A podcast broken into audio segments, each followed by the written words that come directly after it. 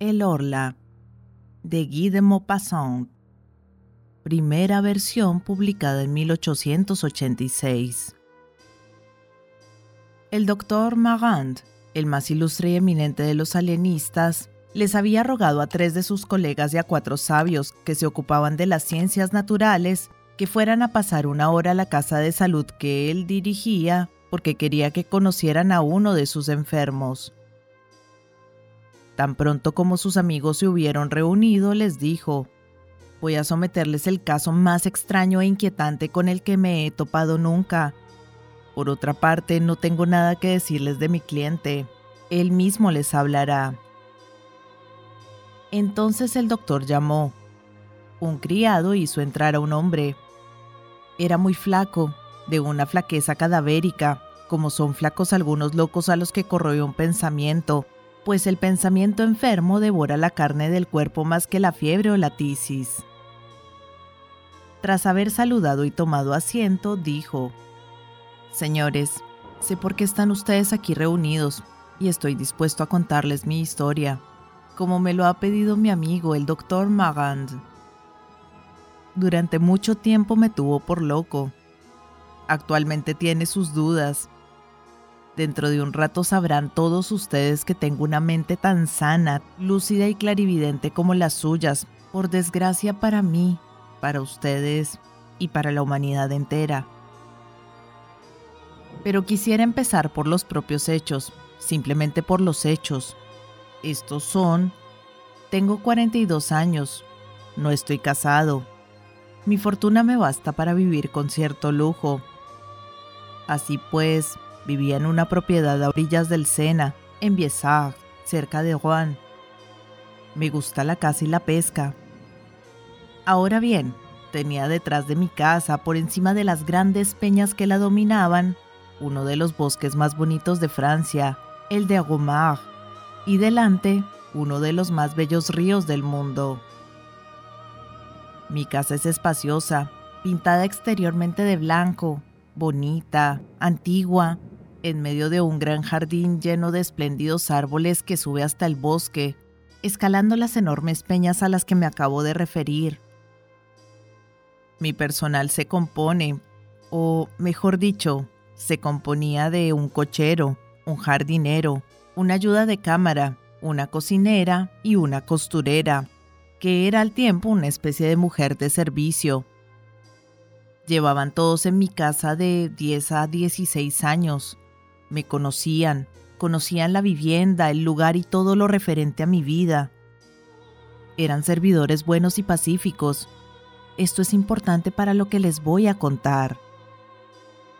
Añadiré que el Sena, que bordea mi jardín, es navegable hasta Juan, como sin duda ya saben ustedes, y que todos los días veía pasar grandes barcos de vela o de vapor procedentes de todas partes del mundo. Así pues, en el otoño del año pasado, empecé a sentir de repente unos extraños e inexplicables malestares. Se iniciaron con una especie de inquietud nerviosa que me tenía despierto durante noches enteras un frenesí que me hacía estremecerme al mínimo ruido. Mi humor se agrió. Sufría súbitos ataques de cólera inexplicables. Llamé a un médico que me prescribió bromuro de potasio y tomar duchas. Empecé pues a tomar duchas mañana y tarde y a tomarme el bromuro. No tardé en efecto en dormir de nuevo, pero con un sueño más terrible que el insomnio. Apenas me acostaba, cerraba los ojos y me quedaba aniquilado. Sí, caía en la nada, en la absoluta nada, en una muerte del ser entero del que me veía sacado brusca y horriblemente por la espantosa sensación de un peso que me aplastaba el pecho y de una boca que me devoraba la vida sobre mi boca. ¡Ay! Esas conmociones. No conozco nada más espantoso. Imagínense a un hombre que es asesinado mientras duerme, que se despierta con un cuchillo en la garganta y que está con los estertores de la agonía, cubierto de sangre, y que ya no puede respirar, y que se va a morir, y que no comprende lo que le pasa. Eso es. Yo adelgazaba de manera inquietante, continua, y de repente me di cuenta que mi cochero, que era muy gordo, comenzaba a enflaquecer igual que yo. Le pregunté finalmente, ¿Qué le pasa, John? ¿Está usted enfermo? Él respondió, Creo que he contraído la misma enfermedad que el Señor. Mis noches hacen que mis días sean insoportables.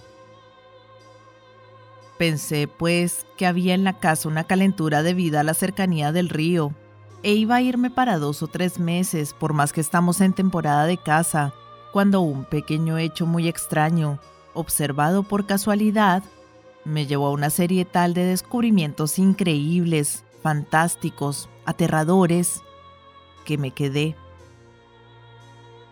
Una noche tenía sed. Me tomé medio vaso de agua y observé que mi botella, puesta sobre la cómoda enfrente de mi cama, estaba llena hasta el tapón de cristal. Durante la noche tuve uno de esos despertares espantosos a los que acabo de aludir. Encendí mi bujía, presa de una terrible angustia, y cuando quise beber de nuevo, me percaté con asombro de que mi botella estaba vacía. No podía dar crédito a lo que veían mis ojos. O bien alguien había entrado en mi habitación, o bien yo era sonámbulo. A la noche siguiente quise hacer la misma prueba. Cerré pues mi puerta con llave para estar seguro de que nadie podría entrar en mi cuarto. Me dormí y me desperté como cada noche. Se habían bebido toda el agua que yo había visto dos horas antes. ¿Quién se había bebido el agua? Yo, sin duda. Y sin embargo creí estar seguro, absolutamente seguro, de no haberme movido durante mi sueño profundo y doloroso. Entonces recurrí a la astucia para convencerme de que no era yo quien llevaba a cabo tales actos inconscientes, Puse una noche al lado de la botella una botella de viejo Burdeos, una taza de leche que detesto y unos pasteles de chocolate que me encantan. El vino y los pasteles permanecieron intactos, la leche y el agua habían desaparecido. Entonces, cada día, cambié el tipo de bebidas y alimentos. Nunca tocaron las cosas sólidas, compactas, y en cuanto a los líquidos, Solo se bebieron la leche fresca y sobre todo el agua. Pero quedaba una acuciante duda en mi espíritu. No podía ser que yo me levantara sin tener conciencia de ello, e incluso me bebía lo que detestaba porque mis sentidos, entorpecidos por el sueño de sonámbulo, habían cambiado, habían perdido ciertas repulsiones y adquirido nuevos gustos. Entonces recurrí a una nueva astucia contra mí mismo, envolví todos los objetos que era inevitable tocar con unas telas de muselina blanca y los recubrí también con un lienzo de batista. Luego, en el momento de meterme en la cama, me embadurné las manos, los labios y los bigotes con grafito. Al despertar, todos los objetos habían permanecido inmaculados, si bien habían sido tocados porque el lienzo no estaba como yo lo había puesto, y además se habían bebido la leche y el agua. Y sin embargo la puerta, cerrada con una llave de seguridad, y mis postigos cerrados con cadenas por una cuestión de prudencia, no habían podido dejar penetrar a nadie. Entonces me hice esta terrible pregunta. ¿Quién estaba allí, pues, todas las noches, cerca de mí? Tengo la impresión, señores, de que les cuento todo esto demasiado deprisa. Se sonríen ustedes, tienen formada ya su opinión. Es un loco. Hubiera tenido que describir largamente esa emoción de un hombre que, sano de mente, mira a través del cristal de la botella un poco de agua desaparecida mientras dormía. Hubiera tenido que hacerles comprender ese tormento, renovado cada noche y cada mañana, y ese invencible sueño y esos despertares todavía más espantosos pero continuó. De repente, cesó el prodigio. Ya no tocaban nada en mi habitación. La cosa se había acabado. Me sentía mejor por lo demás. Estaba recuperando la alegría cuando me enteré de que uno de mis vecinos, el señor Leggit, se encontraba exactamente en el estado en que yo mismo me había visto. Creí de nuevo que había una especie de calentura en aquel lugar. Mi cochero me había dejado desde hacía un mes, muy enfermo. Había pasado el invierno y comenzaba la primavera. Ahora bien, una mañana, mientras paseaba cerca de mi arriate de rosales, vi, vi claramente romperse, muy cerca de mí, el tallo de una de las más bellas rosas, como si una mano invisible la hubiera cogido. Luego la flor siguió la curva que hubiera descrito un brazo llevándosela hacia una boca y permaneció suspendida en el aire diáfano, totalmente sola, inmóvil, espantosa, a tres pasos de mis ojos. Presa de una espantosa locura, me lancé sobre ella para cogerla. No encontré nada. Había desaparecido. Entonces me entró una ira furiosa contra mí mismo. No le está permitido a un hombre razonable y serio tener semejantes alucinaciones. Pero, ¿era una alucinación? Busqué el tallo. Lo encontré inmediatamente sobre el arbusto acabado de romper, entre otras dos rosas que habían permanecido en la rama, pues eran tres que yo había visto perfectamente. Entonces volví a mi casa con el alma trastornada. Señores, escúchenme, soy una persona tranquila. No creía en lo sobrenatural y ni siquiera creo hoy. Pero desde ese momento estuve seguro seguro como de que hay día y hay noche, de que existía cerca de mí un ser invisible que me había perseguido, luego me había dejado y que retornaba. Un poco más tarde tuve la prueba de ello.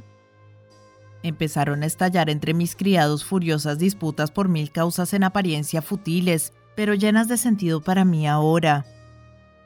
Un jarrón, un bonito jarrón veneciano se rompió solo en el aparador de mi comedor, en pleno día.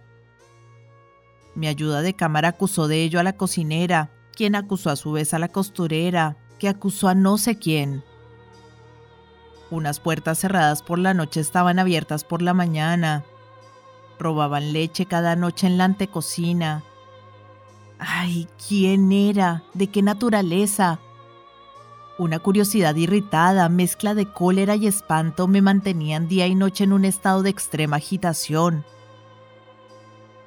Pero en la casa volvió a reinar la calma una vez más, y yo creía de nuevo que no se trataba más que de sueños cuando pasó lo siguiente. Fue el 20 de julio, a las 9 de la noche. Hacía mucho calor. Había dejado yo mi ventana abierta de par en par mi lámpara encendida sobre mi mesa iluminando el libro de Muset abierto por la página de la noche de mayo, y me había tumbado en un gran sillón en el que me dormí. Ahora bien, tras haber dormido cerca de 40 minutos, volví a abrir los ojos sin moverme, despertado por no sé qué confusa y extraña turbación. Primero no vi nada, pero luego me pareció de golpe que una página del libro acababa de moverse sola. Por la ventana no había entrado ningún soplo de aire. Me quedé sorprendido y esperé. Al cabo de unos cuatro minutos vi, sí señores, vi con mis propios ojos que se levantaba otra página y caía sobre la anterior como si le hubiera vuelto un dedo. Mi sillón parecía vacío, pero comprendí que él estaba allí. De un bote me planté en el otro extremo de la habitación para atraparle, para palparle, para estrecharle si ello era posible. Pero antes de que yo le hubiera dado alcance, se derribó mi sillón como si alguien hubiera huido. También mi lámpara se cayó y se apagó rompiéndose el cristal. Y la ventana golpeó bruscamente, como si un ladrón la hubiera empujado en su huida. ¡Ay! Me lancé hacia el timbre y lo pulsé. Cuando apareció el criado le dije, he derribado y roto todo, tráigame otra luz. No pegué ojo aquella noche, y sin embargo podía haber sido otra vez víctima de una ilusión. Al despertar los sentidos siguen todavía alterados. ¿No había sido yo quien había derribado mi sillón y mi luz al precipitarme como un loco? No, no era yo Tenía pleno convencimiento de ello y sin embargo quería creerlo. Ahí estaba él. ¿Cómo llamarle? ¿El invisible? No, no es suficiente. Lo bauticé el Orla. ¿Por qué? No lo sé. Así pues, el Orla no me dejaba un solo momento. Tenía día y noche la sensación, la certeza de la presencia de ese insaciable vecino, así como el convencimiento de que se adueñaba de mi vida hora tras hora, minuto tras minuto. La imposibilidad de verle me irritaba, y yo encendía todas las luces de la habitación como si, multiplicando la claridad, pudiera descubrirle. Al final le vi. No me creerán. Sin embargo, le vi. Estaba yo sentado delante de un libro, el que fuere, sin leer, pero acechando con todos mis sentidos sobreexcitados, espiándole a él, al que sentía cerca. Sí, estaba allí. Pero ¿dónde? ¿Qué hacía? ¿Cómo echarle el guante? Enfrente de mí, mi cama, una vieja cama de roble con columnas. A la derecha, mi chimenea. A la izquierda, mi puerta que yo había cerrado con cuidado. Detrás de mí, un gran armario de luna que me servía cada día para afeitarme, para vestirme, en el que tenía la costumbre de mirarme de pies a cabeza cada vez que pasaba por delante de él. Así pues, fingía estar leyendo para engañarle, porque también él me espiaba. Y de hecho lo sentí.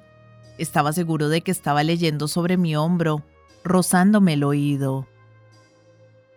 Me levanté, dándome la vuelta tan rápidamente que estuve a punto de caerme. Pues bien, se veía como en pleno día, y yo no me vi en mi espejo. Estaba vacío, claro, lleno de luz. Mi imagen no se veía en él, y yo estaba enfrente. Veía una gran luna cristalina de arriba abajo, y yo miraba aquello con ojos de loco y no me atrevía a avanzar, notando perfectamente que él se encontraba entre nosotros, él, y que se me escaparía de nuevo pero que su cuerpo imperceptible había absorbido mi reflejo.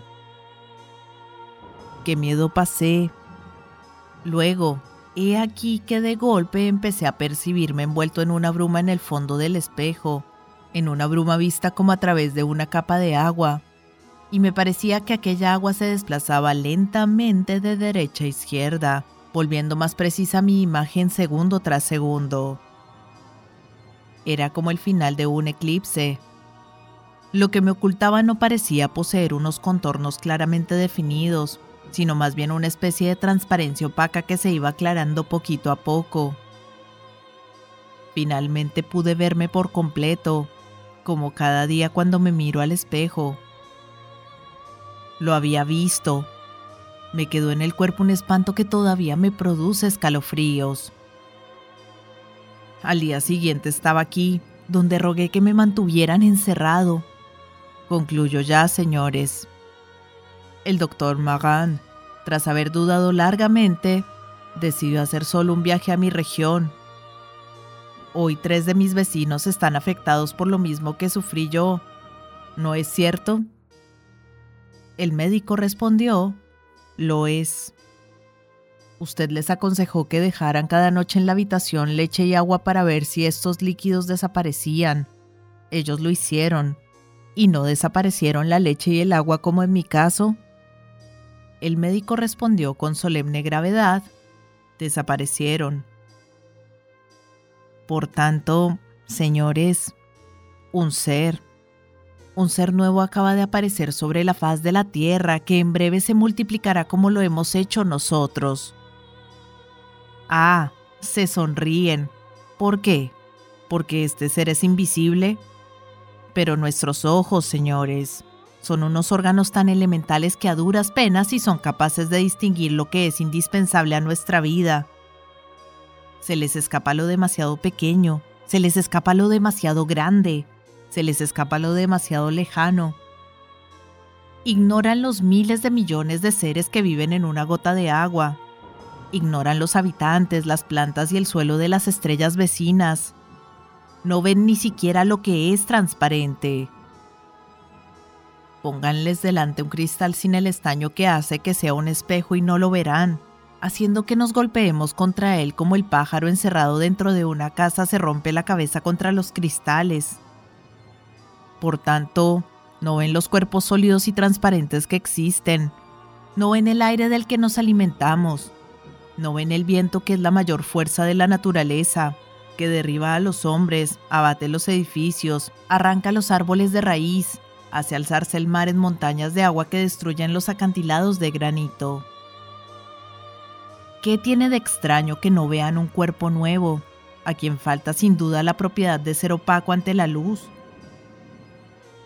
Pueden ver la electricidad y sin embargo existe. Este ser, que he llamado el Orla, también existe. ¿Quién es?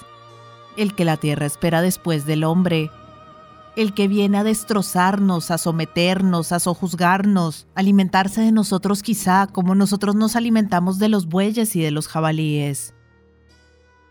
Desde hace siglos se le presiente, se le teme y se le anuncia. El miedo a lo invisible persiguió siempre a nuestros padres. Ha venido. Todas las leyendas sobre las hadas, los gnomos, los maleficios e inacibles pobladores del aire hablaban de él, de él, presentido por el hombre que tiembla ya de miedo. Y todo cuanto ustedes mismos, señores, hacen desde hace algunos años, lo que denominan el hipnotismo, el magnetismo, es a él a quien anuncian, a quien profetizan. Les digo que ha venido. Merodea inquieto también él igual que los primeros hombres, ignorante aún de su fuerza y de su poder, de los que no tardará en tener conciencia, demasiado pronto. Y he aquí, señores, para terminar, un fragmento de periódico que cayó en mis manos y que proviene de Río de Janeiro. Leo.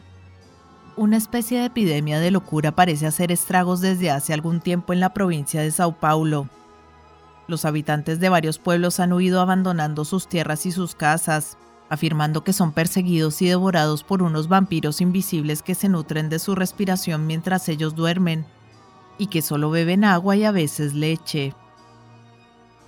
Añado, algunos días antes del primer ataque de la enfermedad que casi me llevó a la tumba, recuerdo perfectamente haber visto pasar entre los árboles un gran buque de tres palos brasileño con su pabellón desplegado. Ya les he dicho que mi casa está a orillas del agua, pintada totalmente de blanco. Iba escondido sin duda en ese barco. No tengo nada más que añadir, señores.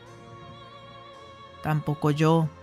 No sé si este hombre está loco, si lo estamos los dos, o si... si nuestro sucesor ha llegado realmente.